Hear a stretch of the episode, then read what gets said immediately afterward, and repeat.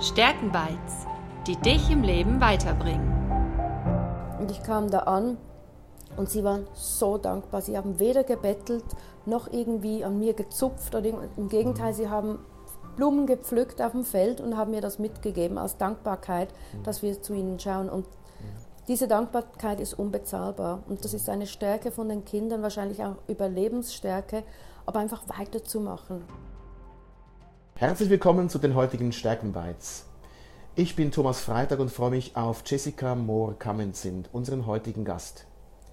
Sie ist Mitgründerin und Geschäftsführerin der Hilfsorganisation Swiss for Syria und Swiss for Lebanon.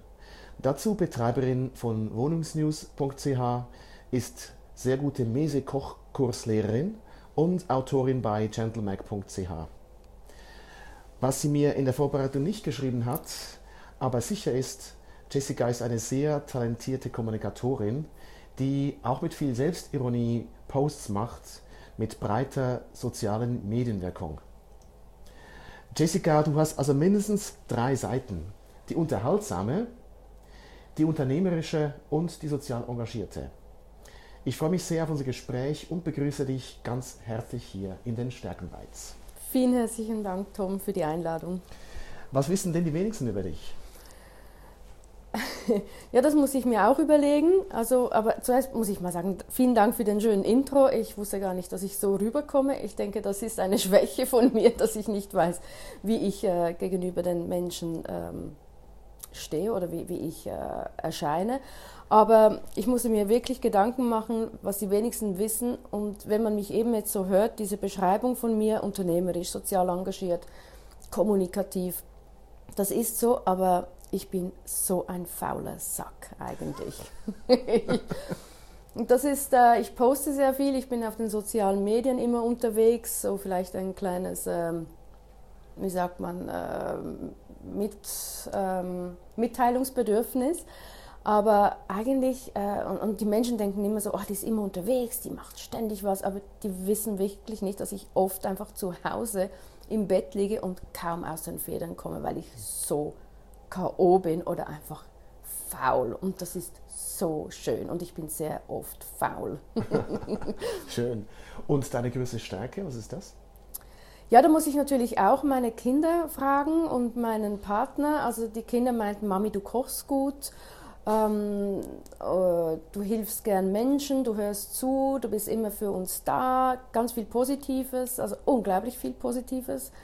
Und dann, äh, als dann aber kam, und du bist gut im Haushalt, wusste ich, ja, alles kann ja nicht stimmen, weil ich bin definitiv die höchst äh, unbegabteste Haushälterin oder Frau im Haushalt. Ich habe so einen Puff, aber das, das äh, ja. Aber was mein äh, Partner gesagt hat und was ich wahrscheinlich auch denke, dass es so ist, wenn ich jetzt von mir ausgehe, ich denke, ich kann, ich bin extrem spontan, ich reiße an und setze vor allem umgehend um. Mhm. Also wenn mich was emotional ähm, berührt, dann mache ich alles, dass das dann auch umgesetzt wird mhm. und funktioniert, bevor im Sozialbereich oder im humanitären Bereich. Und wann hast du diese Stärke zum ersten Mal so entdeckt? Also bewusst nicht selber, das dauerte sehr, sehr lange. Meine, ich denke, mein Umfeld schon eher mal. Ähm, was aber was meine Stärke ist, diese Spontanität und so kann für das Umwelt, äh, für die, für die, für meinen, wie sagen wir, für, meine, für meinen Freundeskreis oder Familienkreis mhm. zum Teil auch eher anstrengend sein. Aber bewusst habe ich das eigentlich 2015 erlebt, als ich wieder im Libanon war mhm. äh, für unser Hilfswerk.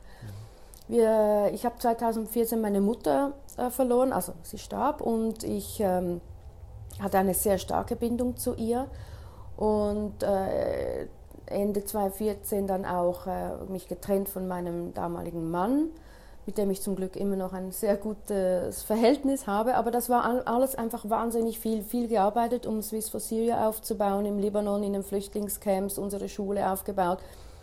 Meine Mutter weg, die, die Scheidung, also es war alles unglaublich sehr viel Emotionen ohne dass, ich, ohne dass ich das wirklich bewusst bemerkt habe. Und die Stärke kam mir erst in diesem Moment, ähm, poppte mir quasi auf, als wir in den Süden fuhren im Auto. Ich schaute aufs Meer hinaus und dachte so, boah, was hast du jetzt alles erlebt?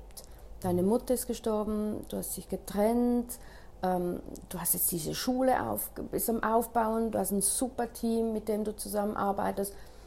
So viel erlebt und da bin ich wie so, ist alles plötzlich so in, in der Zeitlupe stehen geblieben. Ich habe nach hinten geschaut auf der Autobahn, also natürlich mit dem inneren Auge, so zurückgeschaut und dachte, puh. Und dann so, ah, okay, ja gut, siehst wie es ist. Vorne schauen, weitermachen, gar nicht viel überlegen. Mhm. Und ich denke, da wurde mir bewusst, äh, was für eine unglaubliche Stärke in mir ist. Aber das hat vielleicht auch mit dem Abschied von meiner Mutter zu tun, die mir sehr mhm. viel Stärke mitgegeben hat als Libanesin, die auch im Krieg gefangen mhm. geworden ist. Und wenn wir gleich bei dieser Region bleiben, welche Stärken bewunderst du an den Kindern, die du da im Libanon jeweils triffst? Dass sie alles geben, obwohl sie nichts haben. Mhm. Also das ist äh, das, was das war der Schlüsselmoment meiner ersten Reise, als ich das erste Mal in den Flüchtlingscamps war ähm, sie haben wirklich nichts. Sie leben ja auf 10, 15 Quadratmeter in einem Zelt mit der Familie, äh, irgendwie 4, 5, 6, 7, 8 Personen, je nachdem, kein Bett, mhm. kein Tisch, nichts. Und ich kam da an und sie waren so dankbar. Sie haben weder gebettelt noch irgendwie an mir gezupft. Oder Im Gegenteil, mhm. sie haben Blumen gepflückt auf dem Feld und haben mir das mitgegeben als Dankbarkeit, mhm. dass wir zu ihnen schauen. Und diese Dankbarkeit ist unbezahlbar und das ist eine Stärke von den Kindern, wahrscheinlich auch Überlebensstärke, aber einfach weiterzumachen. Und, und als dann die Schule angefangen hat und die Kinder da zur Schule gingen, einfach nicht nur eine Dankbarkeit, sondern auch ein Wissensdurst. Mhm. Und das hat mich unglaublich beeindruckt. Mhm. Und was neben Geld, das sicher auch wichtig ist, um diese Projekte weiterzuführen, was brauchen diese Kinder im Libanon besonders? Also äh, ja, man muss ja unterscheiden, es gibt ja die syrischen Flüchtlingskinder, die palästinensischen Flüchtlingskinder, die aber schon in der dritten Generation im Libanon aufwachsen in den Camps. Mhm. Und dann gibt es jetzt ja auch die Libanesen selber, die libanesischen Kinder. Es sind mhm. drei oder mehrere Kinder äh, aus verschiedenen ursprünglichen äh, Ländern oder aus dem Libanon selber. Was die einfach alle brauchen, ist eine Perspektive. Mhm dass, äh, nicht, dass sie sich das jetzt bewusst sind, dass sie diese brauchen, aber das wissen wir ja als Erwachsene, mhm. dass die Bildung brauchen. Das ist das höchste Gut, mhm. dass ein Kind, das ist ein Grundrecht, mhm. Bildung und und ich denke, wenn sie das bekommen, saugen sie es auch auf. Mhm. Besonders jetzt in unserer Schule mit den syrischen Flüchtlingskindern, mhm. die saugen es auf und die wollen lernen. Und wenn man so auf NGOs schaut, ist auch bekannt, dass viele Menschen, die da arbeiten, auch ausbrennen. Wie schaffst du es, dich von diesem Elend abzugrenzen?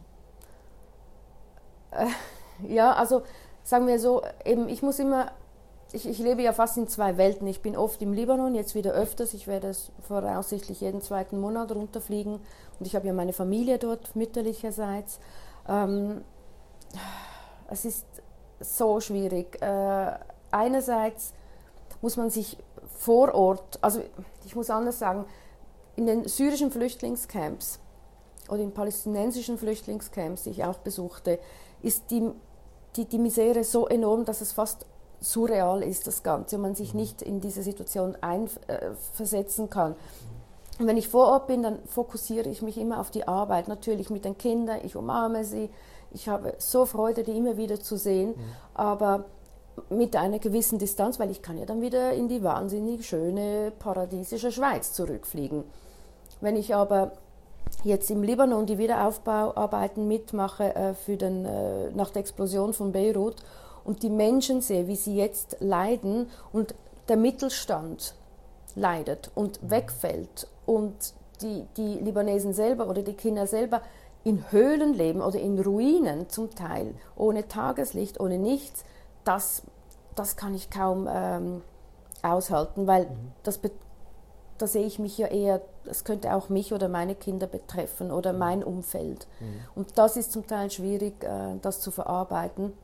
Aber ich schreibe, ich schreibe viel, ich, mhm. ich spreche viel und ähm, aber einen Zusammenbruch in diesem Sinne gibt es nicht. Ich habe die Zeit gar nicht dafür, ganz ehrlich mhm. gesagt, weil mhm. sobald ich zurückkomme, weiß ich immer, so und jetzt Vollgas geben, neues Projekt, jetzt, da braucht es Hilfe, da müssen wir jetzt was umsetzen. wenn man die Bilder so anschaut, dann ist ja die Welt durch Corona dort noch drastischer geworden. ähm, durchaus ernst gemeint, kannst du diese ganzen Entwicklungen, die jetzt gerade läuft, auch etwas Positives abgewinnen für die Menschen dort? Für uns hier in der Schweiz definitiv. Mhm. Back to the roots, zurück. Ähm, nicht mehr alles äh, kaufen, nicht mehr alles ähm, konsumieren. Für dort ist es die größte Katastrophe. Mhm. Ich denke, in Drittweltländern ist Corona nur noch ähm, der, der, der letzte Schlag noch ins Gesicht. Also mhm. etwas Positives kann ich dort definitiv nicht sehen. Mhm. Äh, man muss natürlich aber auch wissen, im Libanon hat es auch zwei Extreme, die ganz Armen, Mittelstand, der wegfällt, und die extrem Reichen, die aber hauptsächlich im Ausland leben. Für die endet nicht viel. Mhm. Aber für den Mittelstand, für die Armen ist es noch äh, wirklich, das ist die, die, die Henkersmahlzeit, finde ich ganz mhm. schlecht. Ich kann da leider dort nichts abgewinnen. Nein. Mhm. Nichts mhm. Positives, tut mir leid. Mhm. Was wäre denn, wenn der Nahe Osten, sagen wir generell gesprochen, befriedet würde? Was hätte die Region denn zu bieten? Der Libanon oder der ganze Nahe Osten? Der ganze Nahe Osten, aber vor allem ist der Libanon. Äh, also ganz schwierige Frage, weil der Nahe Osten, was ist das? Es ist ein Gebiet mhm. mit ganz vielen verschiedenen mhm. Religionen, mhm. mit verschiedenen Tribes, wie sagt man, ähm, Stämmen. Ja. Ähm, Saudi-Arabien ist komplett anders äh, wie die Libanesen. Dann hat man Israel, die anders sind wie die Syrer. Also die ganze Region, wenn ich möchte jetzt positiv sein, sollte die jemals im Frieden sein, ich, ich, es ist so abstrakt, dies vorzustellen, weil jeder, jede Religion oder jeder Stamm hat einen anderen Wert für sich selber. Mhm. Aber das, was alle verbindet, ist äh, die Gastfreundschaft, denke ich. Mhm. Ähm, wenn man es auf Libanon zurückgeht, Libanon hat ja kein Exportgut hat kein Erdöl. Sie haben zwar Gasvorkommen jetzt im Mittelmeer entdeckt vor Israel und Libanon. Das könnte dem Land helfen, sofern es nicht korrupterweise dann irgendwo wieder verschwindet, das Geld. Aber was der Libanon bietet, ist der Libanese selber. Ich sage immer, das ist der, das größte Exportgut vom mhm. Libanon. Mhm. Libanon hat viereinhalb Millionen Einwohner, zwei Millionen Flüchtlinge und 15 Millionen Libanesen im Ausland. Also erwarte ich eigentlich von der Diaspora, dass da, dass da mehr Frieden durch die, die Hilfe von ausländischen Libanesen kommt. Aber die Gastfreundschaft betrifft bestimmt den ganzen Nahen Osten. Mhm. Du bist immer willkommen. Mhm. Sie freuen sich immer über Gäste aus dem Ausland. Mhm. Das ist, auf dem könnte man Tourismus, sage ich jetzt mhm. mal, in, aber mit Kultur und mit, mit, mit Stil könnte man da bestimmt was machen. Aber eben ein Wunschdenken in mhm. diesem hochexplosiven Gebiet. Und wenn du jetzt den großen Jackpot erhalten würdest, wofür würdest du das Geld genau einsetzen? Wie hoch ist denn der Jackpot? Ja, du kannst wählen. Für mich ist schon ein Jackpot, wenn 5 Franken Spenden reinkommen, Aha. dann würden wir nämlich umgehend einsetzen für den Wiederaufbau oder für unsere Schule. Ähm, oh, ich weiß nicht, ich, der Jackpot hat für mich nichts mit Geld zu tun. Ich, der Jackpot ist einfach gesund zu sein und dankbar zu sein, das hört sich jetzt ein bisschen abgedroschen an, aber es ist so. Hätte ich jetzt, ich weiß nicht, eine Million, zwei Millionen, heute ist ja eine Million, heute ist man nicht mehr Millionär, man ist Milliardär. ähm, ja, natürlich äh, in unsere Organisation wird mhm. ein ganz großer Teil gehen. Oder dann nicht, wir sind ja ein Verein, ich würde dann vielleicht noch nebenbei meine eigene Stiftung aufbauen. Mhm. Das wäre bestimmt mhm. etwas, was ich tun würde. Mhm. Mhm. Und vielleicht ein paar neue Schuhe. Mhm, alte Turnschuhe, ja. Sehr schön. Und eben die Höhe des Jetbox äh, kannst du selber bestimmen. Das kann Frieden sein oder ein ganz, eine Milliarde als Beispiel. Du hast eine Stiftung mit einer Milliarde und als Frieden. Was tust du da mit dem Geld? Ja, also bestimmt in die Bildung einsetzen von mhm. Kindern. Das, mhm. ist, das, das sind unsere Zukunft. Mhm. Ähm, das, das, das, wäre mein Ziel, ja. Mhm. Die Kinder zu unterstützen dieser Welt, die keine Unterstützung bekommen. Mhm. Eben, du lebst ja in, in zwei, mindestens zwei Welten und wenn ich eben deine Social Media Tätigkeiten anschaue, hast du noch ganz viele weitere Gesichter. Wie schaffst du da den Spagat? Ja, das frage ich mich manchmal auch oder das werde ich sehr oft gefragt und dann frage ich mich selber, weil ich frage mich ja sonst ja nicht. Ich frage mich nur dann, wenn die Leute mich fragen, mhm. wie du mit deinen Fragen. Ähm, ich mache einfach. Mhm. Es funktioniert und ich arbeite viel von zu Hause aus. Ich habe jetzt zwar ein neues Büro in Männedorf im Untervogthaus, mich da eingemietet und das tut mir gut, weil da kann ich sehr fokussiert arbeiten. Komme zurück, habe ja noch meine beiden Söhne, die 12 und 14 sind und mich mhm. brauchen. Ähm, sie kommen nach Hause und sie müssen nie selber kochen, ich bin immer da. Das ist mir einfach ganz wichtig. Aber mit allem, was ich sonst noch nebenbei mache, ja, das eben, ich muss mehr fokussiert sein und das ist nicht immer ganz einfach. Mhm. Aber ich denke, meine Stärke, was ja eigentlich auch eine Schwäche ist, ein bisschen Hyperaktivität. Und das heißt, man macht sehr viel, aber dann immer nur so halbpatzig. Also der Haushalt leidet. Ähm, aber den Spagat schaffe ich auch dank meiner Familie meinem Partner, der mich unglaublich unterstützt, meine Kinder, die das äh, verstehen und auch mit unterstützen, meinen Ex-Mann, der mich auch unterstützt, wenn ich sage, ich fliege jetzt in den Libanon, ja, bring mir die Kinder, die können bei mir bleiben. Also ich denke, mein Umfeld hilft mir enorm dabei. Mhm, also Unterstützung. Den, äh, große Unterstützung. Ohne sie wäre das nicht möglich. Ich habe keine Eltern mehr, aber äh, die Unterstützung von Familie und Freunden, ohne das würde es alles nicht funktionieren. Und wenn du so einen größeren Spendenbetrag erhältst oder wenn du einen Post machst und ganz viele eben Social Media Wellen geschlagen werden, wie feierst du da Erfolge? Ich springe im Zimmer rum. Also ähm, wir haben eine ganz große Spende, also wir bekommen immer wieder mal Spenden. Also viele Spenden sind wirklich von Freunden oder Bekannten, weil die wissen, die vertrauen mir, die wissen, das kommt wirklich an. Und ich zeige ja immer wieder transparent, was wir alles umsetzen. Das finde ich so wichtig, transparent zu sein. Und wenn dann wieder eine, auch eine kleine Spende macht Freude, aber wenn natürlich eine große von einer ähm, Foundation von einer Stiftung kommt, dann äh, springe ich in der Wohnung rein und es fließen die Tränen, weil ich mhm. weiß, jetzt können wir wieder was ganz, ganz Tolles umsetzen. Aber es sind die vielen Kleinspenden, die das eben auch ausführen. Mhm. Ich, ich, wir laufen nicht die Tränen bei 10 Franken, aber mein Herz blüht. Also das mhm. ist, äh, ist ein Unterschied. Aber mittlerweile, ja, man springt eigentlich grundsätzlich in der Wohnung rum und, und schreit und geäußert, wie man so schön auf mhm. Schweizerdeutsch sagt. Mhm. Ja. ja, kein Wunder, brauchst du da neue Turnschuhe. ja, genau. ja, ich bin beeindruckt von deinem Engagement, dass du da in, in deine quasi zweite Heimat auch investierst und besonders auch die Kinder. Ich habe auf YouTube ein paar Videos gesehen. Das ist schon, wenn man die Augen sieht dieser Kinder, das spricht Bände. Ja, das ist so. Man sieht beide Geschichten in den Augen. Man sieht die Trauer, aber man sieht auch die Dankbarkeit und das Glück. Und ähm, das ist mehr wert als eine Spende. Also natürlich eine Spende löst das ja dann auch wieder aus, indirekt für das Kind. Aber das ist eigentlich die Dankbarkeit, die dann zurückkommt. Und äh, eben es gibt ja Menschen, die, die, die wollen helfen, damit sie sich selber helfen. Und das ist immer ein bisschen ein schwieriger Aspekt. Aber ich habe selber gemerkt, als wir angefangen haben, wir haben gar nicht überlegt, was das für uns selber bedeutet, dass ich mit meinen Freunden das, äh, die, die Association gegründet habe oder die Schule. Da war einem noch gar nicht äh, bewusst, dass, dass man was zurückbekommt. Mhm. Und, und, und das war eigentlich die schöne Überraschung, dass mhm. da sehr viel Dankbarkeit in den Augen der Kinder zurückkommt, dass einem selber auch gut tut. Aber es war nie das war wirklich nie die Motivation oder das Ziel, ich mache das, damit es mir besser geht. Das wurde mir auch wieder erst später bewusst, eben auf dieser besagten Fahrt in den Süden Libanons, war so, mhm. wow, toll, was wir da bis jetzt geschafft haben. Alle zusammen, immer wieder. Man sagt viel, danke Jessica, sagt, nee, nee, nee, nee das, wir sind ein Wahnsinnsteam, das bin nicht ich. Mhm. Ich bin einfach die, die am lautesten ist. Mhm. Aber ganz viele, die dahinter auch arbeiten und mhm. ohne die wäre das alles nicht möglich. Mhm. Das wird deinen Kindern erzählt. Das bringt uns schon fast Richtung Abschlussfragen. Bist du bereit für die Feuerwerksschlussfragen?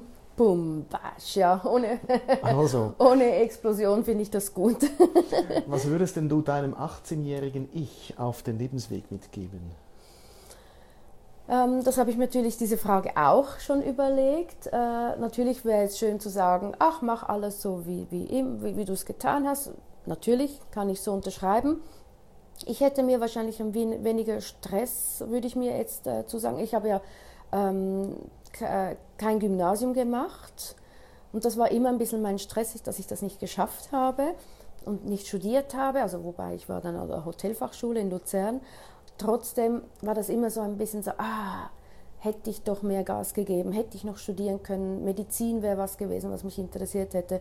Und jetzt muss ich sagen, boah, das braucht es nicht. Man kann so viel erreichen mit einer guten Grundausbildung und das ist auch das, was ich meinen Kindern, wo langsam 18, gegen die 18 gehe, absolut keinen Stress mache. Und das hätte ich mir als 18-Jährige auch gesagt, hey Jessie, kein Stress. Mhm. Es kommt sowieso gut. Mhm. Wenn du an dich glaubst und wenn du dir treu bleibst, dann kommt alles gut. Und das möchte ich meinen Kindern auch so weitergeben, ohne einen Druck aufzusetzen. Mhm. Welche Tat, welches Zitat von einem Mentor hat denn dein Leben geprägt? Keins eigentlich. Ähm, die entstehen von alleine plötzlich. Und äh, es gibt schon von Albert Burke eins, das Böse kann nur dann bestehen, wenn die Guten nichts machen. Oder das Böse wird immer stärker, wenn die Guten äh, nichts tun. Und das finde ich jetzt, das habe ich jetzt eigentlich so erlebt. Mhm. Einfach nur zuschauen und nichts tun, das geht einfach nicht. Mhm. Jeder kann was machen. Mhm. Jeder. Und ich werde nur schnell hier oft gefragt, ich möchte auch was machen, ich möchte auch helfen. Dann sage ich, ja, dann beginnt doch im Kleinen, in eurem Umfeld. Wenn ihr jemanden seht, der über die Straße gehen möchte und, und schwer zu Fuß ist, dann helft dort. Beginnt im Kleinen. Jede kleine Hilfe bedeutet mhm. etwas ganz Großes für den Menschen, der diese bekommt. Mhm. Und du als Social Media Profi, welche Lese-, Video-, Podcast, was immer Tipps gibst du uns mit auf den Weg? Ähm, natürlich unsere Videos von Swiss for Syria und Swiss for Lebanon. Aber ich lese sehr gerne, wenn ich mal zwischendurch Zeit habe. Und das sind die 40 Geheimnisse der Liebe von Elif Sharak. Das ist eine türkische Schriftstellerin, die das Leben von Rumi, dem Sufi-Dichter, äh, beschreibt. Man geht zurück ins 13. Jahrhundert, ist aber trotzdem auch im 20. immer wieder. Und also dieses Buch kann ich empfehlen. Da gibt es sehr, sehr viele Erkenntnisse, die ich absolut äh, bereichernd finde, vor allem von Rumi, äh, sehr, sehr begeistert von seiner Philosophie. Mhm. Sehr schön, werden diese Tipps und Links sehr gerne auch in den Show Notes im, im Blogbeitrag äh, veröffentlicht. Gerne. Auch Link auf vielleicht das Spendenkonto, wenn man dieser Stiftung was spenden möchte. Ich bedanke mich ganz herzlich für deine Zeit, den Einblick in, in dein Inneres, inklusive Faulenzen. und wünsche euch mit der Stiftung jetzt insbesondere ganz viele Jackpots und äh, Erfolge da, wo es notwendig ist. Vielen herzlichen Dank, Thomas. Es machte enorm viel Spaß und spannende Fragen. Und danke für diese, auch, äh, für diese Unterstützung und auch dir weiterhin alles, alles Gute. Toll, wie du das machst. Dankeschön. Bitte.